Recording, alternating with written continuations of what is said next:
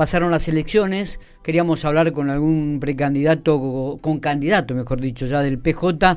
Eh, lo hicimos casi hace ya 15 días con Ariel Uchenberger y ahora vamos a hablar con el candidato a senador eh, y actual ministro de Gobierno de la provincia de La Pampa, eh, Daniel Benzunzan, a quien le agradecemos muchísimo estos minutos. Daniel, gracias por atendernos. Buen día. Hola Miguel, buen día. Buen día Matías y a toda la audiencia. Un gusto siempre charlar un rato con ustedes. ¿Cómo estamos? ¿Bien? Bien, bien, muy bien, muy bien. Bueno, este, bueno, ¿qué, qué, qué evaluación hacemos este, después de lo que pasó en las PASO y ya qué mirada tenemos eh, en relación a lo que viene al 14 de noviembre, Daniel? bueno, obviamente que no, no sacamos la, la cantidad de votos que uno pretendía para la elección de las PASO una, una elección también particular porque el Frente de Todos tenía una lista única, eh, los, otros frentes que, que, fueron elecciones sí sí tenían varias varias listas. Vos sabés que tengo te escucho mucho de... A ver. A, ver, a ver si nos podemos el retorno, a ver si nos estás escuchando mejor. Ahí, está perfecto. Perfecto. Ahí está perfecto. Listo. Ahí está perfecto.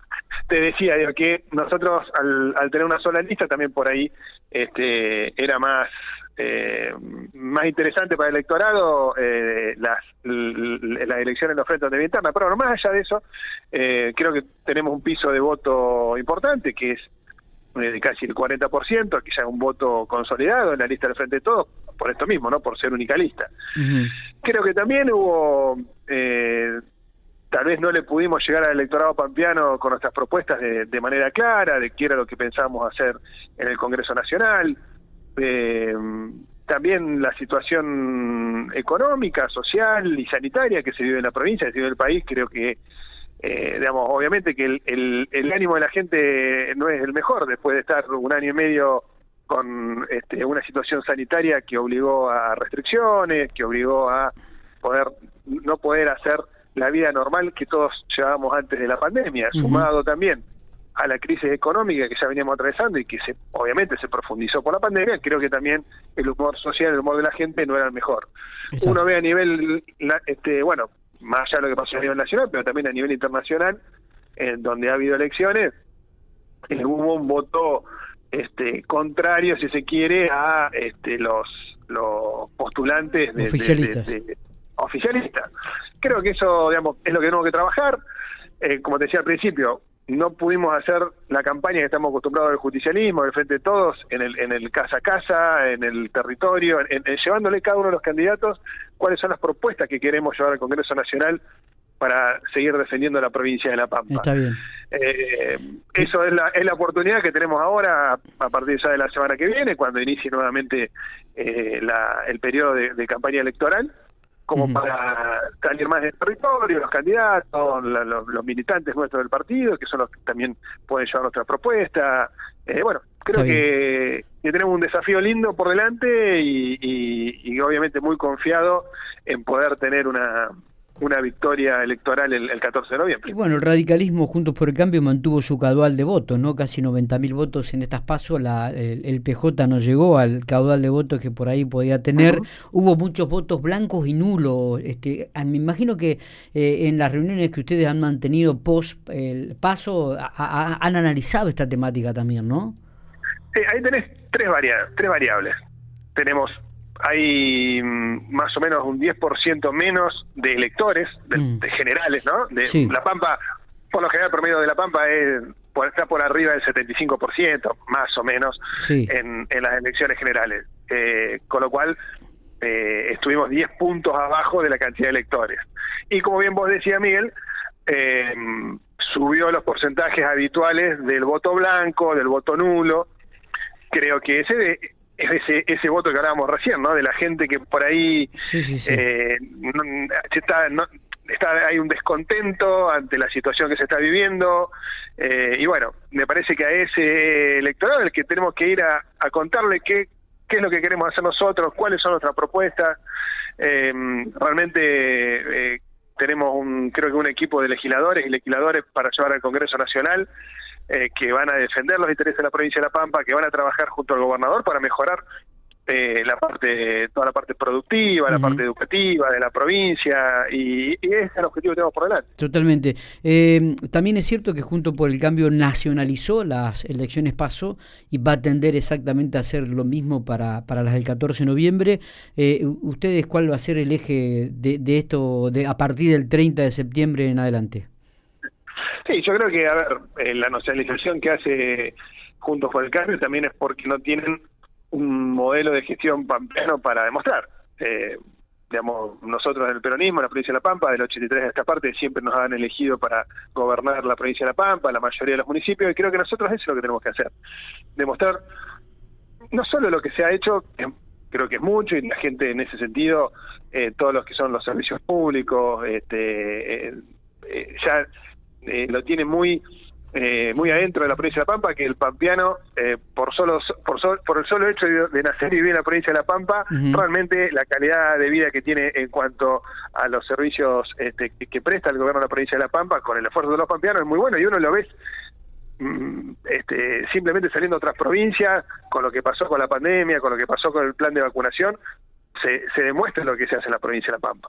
Creo que eso es lo que tenemos que eh, que demostrarle al electorado de, las propuestas nuestras. A nosotros en la recorrida tuvimos, hemos hecho por la provincia de La Pampa, eh, hubo varios tópicos o puntos importantes que era, eh, obviamente, eh, la, inflación, el, precio de los productos, de la canasta básica, los salarios que por esas dos cuestiones no, no alcanzan, y por otro lado, la, la generación de fuentes de trabajo genuinas para no solo para los jóvenes que están en la provincia de Pampa, sino para todas las personas que quieran desarrollar desarrollarse laboralmente. A partir de ahí, obviamente que nosotros eh, en, la provincia de La Pampa, de, lo que queremos, de nuestra experiencia que queremos llevar al, Congreso Nacional, es, por ejemplo, en La Pampa, las pymes que más producen tienen una baja en ingresos brutos.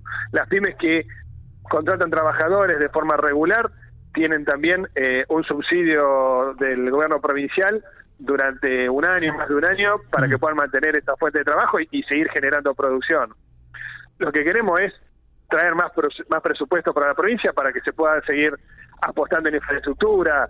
Eh, General Pico es un claro ejemplo de eso con el, parque industrial, todo lo que se está haciendo en infraestructura, el pueblo tecnológico, la zona franca, eh, queremos que esos polos industriales eh, se sigan desarrollando y que con eso van a generar fuente de trabajo genuina, que es lo que eh, queremos seguir eh, desarrollando en la provincia. Como ya lo hemos charlado, la, creación de, la Agencia de Ciencia y Tecnología para seguir aplicándole este, innovación tecnológica al producto pampeano para que pueda venderse en el mundo, junto con la Agencia de Inversiones, que lo ayuden a vender.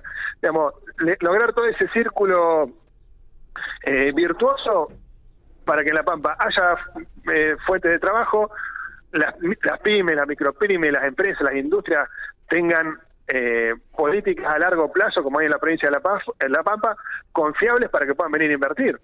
totalmente. Y sigan invirtiendo. Y, eh, Creo que esto es lo que tenemos que buscar y lo que vamos a llevar este, como, como propuestas al Congreso Nacional. Y con el agregado ahora de que el estatus sanitario es este, cada vez más óptimo dentro de la geografía de la provincia de La Pampa, ¿no? cada vez menos contagios, este, el, el sistema de vacunación ha sido casi perfecto aquí en la provincia y ya hay más de 250 mil personas este, vacunadas, o sea que realmente eh, es otra realidad. el orgullo, es, otra que tenemos que tenemos que tener los pampeanos, de todo el equipo de salud, de las vacunadoras, los vacunadores. Eh, realmente el otro día escuchaba eh, aparte del equipo de salud que decían estamos a niveles de Israel o de las primeras potencias del mundo en cuanto a los porcentajes de vacunación de, la población. Eso es importantísimo, obviamente, gracias a la vacuna que llegaron, pero también gracias a la eficiencia que tuvimos en la provincia para la aplicación de la vacuna. En La Pampa, en las 80 localidades de la provincia de La Pampa se vacunó. El vecino no tuvo que trasladarse ni 5 kilómetros a otra localidad para vacunarse. Eh, eso es algo que tenemos en la provincia de La Pampa, que es muy bueno, que hay que seguir trabajando y, realmente uno se siente orgulloso de, esas cuestiones, ¿no? totalmente, totalmente. Eh, bueno, te tendremos seguramente por General Pico una vez que arranquen la campaña a partir del 30, ¿no? Seguramente. ¿Cuándo, eh, dejarías el cargo de ministro? Mira, la, ley mm, electoral establece tanto para las PASO como para las generales que eh, 25 días, creo que son 25 o 30 días antes de las elecciones, eh, uno mm. no puede, digamos, quienes son candidatos y son funcionarios públicos, ya no puede participar de ningún acto público que genere la captación del votante. Con lo cual, obviamente, seguiré en el cargo como lo vengo haciendo, este, por lo menos veremos si puedo seguir con las dos cuestiones, lo seguiré haciendo. El compromiso mío es con los pampeanos. Yo sigo trabajando día a día de tempranito en el ministerio como todos los días y, bueno, veremos si lo puedo seguir haciendo y si no, obviamente veremos qué, decisión se toma. Y, otro tema importante es la reunión que tendrá el gobernador de la provincia de La Pampa hoy, Sergio Solioto, con, con Domínguez, ¿no? Por el tema de la exportación de carne. Mira, eso también es un tema que desde, desde que se inició, si se quiere, el, el conflicto con el campo, eh, con, con, la limitación del cupo de las exportaciones que está el Gobierno Nacional, eh, nuestro gobernador Sergio Ciotto, lo, primero que, que, fue a, solicitar eh, al Gobierno Nacional, además de llevarle como ejemplo nuestro plan ganadero provincial, eh, cómo afectaba a la Pampa el, el corte de exportación a lo que es el, corte kosher, que, es uno de los que este, se, exporta de los de los frigoríficos de la provincia de La Pampa, y el otro es la famosa este, denominada vaca vieja, que es la que iba a, China. ¿no? Eh, fueron los dos puntos principales que, planteó nuestro gobernador. Uno se destrabó, que fue el del corte kosher, y bueno, hoy creo que entre hoy y mañana me parece que hay una reunión con la mesa de enlace con el nuevo ministro de, de Agricultura y ojalá, ojalá que nosotros lo planteamos en un primer momento, que lo que había que poner era una mesa de diálogo, obviamente que también queríamos que el argentino pudiera, en los cortes populares por lo menos, o de, de consumo popular, los, pague a un precio razonable, porque realmente la disparada del precio de la carne no tenía justificativo alguno.